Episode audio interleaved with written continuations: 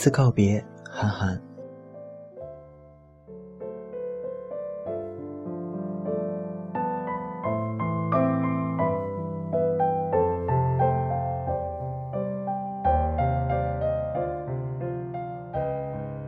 也许很多人不知道，我在小学的时候是数学课代表，后来因为粗心和偏爱写作，数学成绩就稍差一些。再后来，我就遇上了我的初恋女朋友，全校学习成绩前三名的 Z。Z 是那种数学考卷上最后一道压轴几何题都能用几种算法做出正确答案的姑娘，而我还是恨不得省去推算过程，直接拿量角器去量的人。以 Z 的成绩。他是必然会进市重点高中的，他心气儿高，不会为任何事情影响学业。我如果发挥正常，最多也是去重点。我俩若要在同一个高中念书，我必然不能要求他考差些迁就我，只能自己努力。永远不要相信那些号称在感情世界里距离不是问题的人。没错，这很像三重门的故事情节，只是在三重门里，我意淫了一下。把这感情写成了女主人公最后为了爱情故意考砸去了区重点，而男主人公却阴差阳错进入了市重点的琼瑶桥段。这也是小说作者唯一能滥用的职权了。在那会儿，爱情的力量绝对是超越父母、老师的训话的。我开始每天认真听讲、复习、预习，奋斗了一阵子后，我的一次数学考试居然得了满分。是的，满分。要知道。我所在的班级是特色班，也就是所谓的好班或者是提高班。那次考试，我依稀记得一共就三四个数学满分的。当老师报出我满分后，全班震惊。我望向窗外，感觉当天的树叶特别绿，连鸟都更大只了。我干的第一件事就是借了一张信纸，打算一会儿给 Z 写一封小情书，放学塞给他。信纸上印着“勿忘我，一切随缘”之类土鳖的话。我也顾不上了，我甚至在那一个瞬间对数学的感情超过了语文。之后就发生了一件事情，它的阴影笼罩了我整个少年生涯。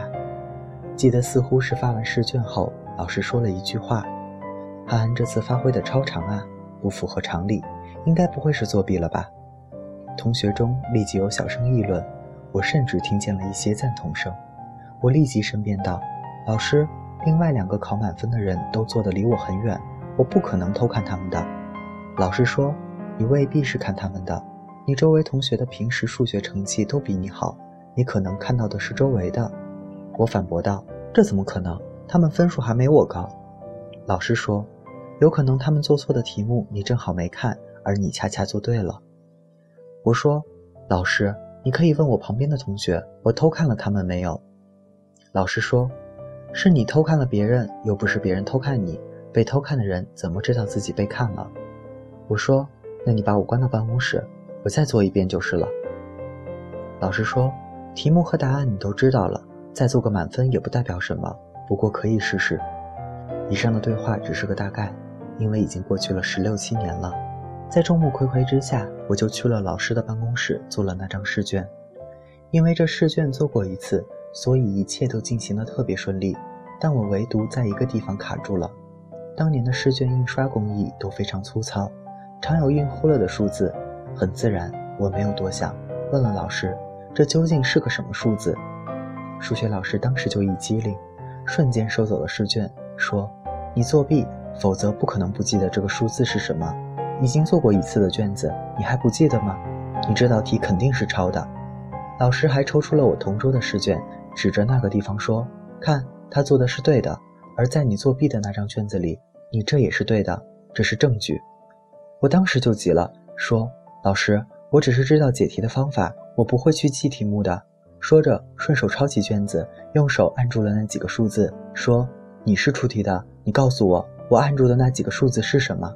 老师自然也是答不上来，语塞了半天，只说了一句：“你这是狡辩之类的话。”然后就给我父亲的单位打了电话，我父亲很快就骑车赶到，问老师出了什么事情。老师说：“你儿子考试作弊，我已经查实了。”接着就是对我父亲的教育，我在旁边插嘴道：“爸，其实我……”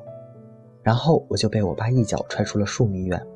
父亲痛恨这类事情，加之单位里工作正忙，被猛叫来了学校，当着全办公室其他老师的面被训斥，自然怒不可遏。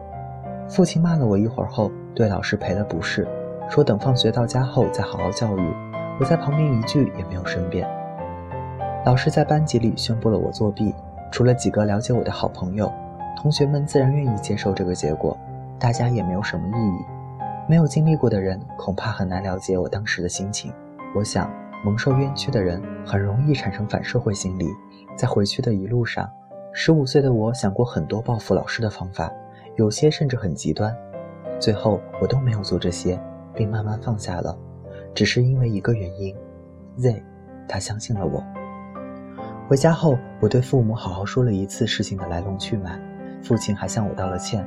我的父亲没有任何权势，也不敢得罪老师，况且这种事情又说不清楚，就选择了忍下。父母说：“你只要再多考几个满分，证明给他们看就够了。”但事实证明，这类反向激励没有什么作用。从此，我一看到数学课和数学题，就有了生理厌恶感。只要打开数学课本，就完全无法集中注意力。下课以后，我也变得不喜欢待在教室里，当然也不觉得叶子那么绿了，连窗外飞过的鸟都小只了。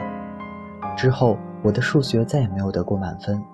之所以数学成绩没有一泻千里，是因为我还要和 Z 去同一个高中，且当时新的教学内容已经不多，而对 Z 的承诺，语文老师因为我的作文写得好，以及发表过几篇文章和长跑破了校纪录拿了区里第一名，都是支撑我信心的来源。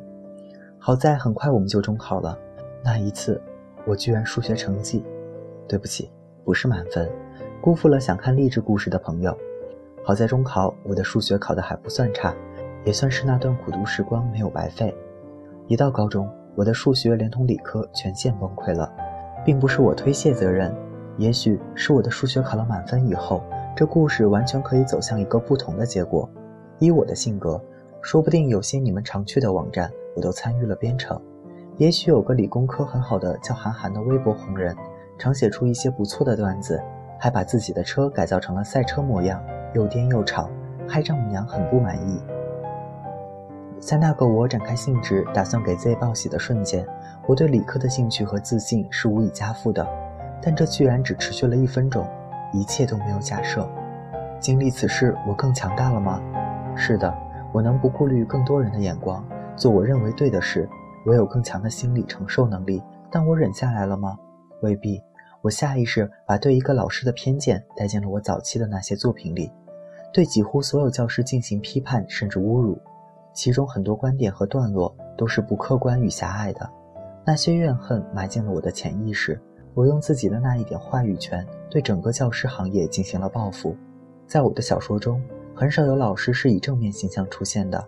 所有这些复仇，这些错，我在落笔的时候甚至都没有察觉到。而我的数学老师，他是个坏人吗？也不是，他非常认真和朴实，严厉且无私。后来我才知道，那段时间他的婚姻生活发生了变故。他当时可能只是无心说了一句，但为了在同学之中的威信，不得不推进下去。而对于我，虽然蒙受冤屈，他却改变了我的人生轨迹。我把所有的精力都花在了那些更值得也更擅长的地方。我现在的职业都是我的挚爱，且我做得很开心。至于那些同学们，十几年后的同学会上，绝大部分的人都忘了这事。人们其实都不太会把他人的清白和委屈放在心上。十几年后，我也成为了老师。作为赛车执照培训的教官，在我班上的那些学员们必须得到我的签字，才能拿到参赛资质。坐在学员们开的车里，再看窗外，树叶还是它原来的颜色，飞鸟还是它该有的大小。有一次，一个开得不错的学员因为太紧张冲出赛道，我们陷入缓冲区，面面相觑。学员擦着汗说：“教官，这个速度过弯我能控制的。昨天单人练习的时候，我每次都能做到的。”我告诉他：“是的，我昨天在楼上看到了，的确是这样。”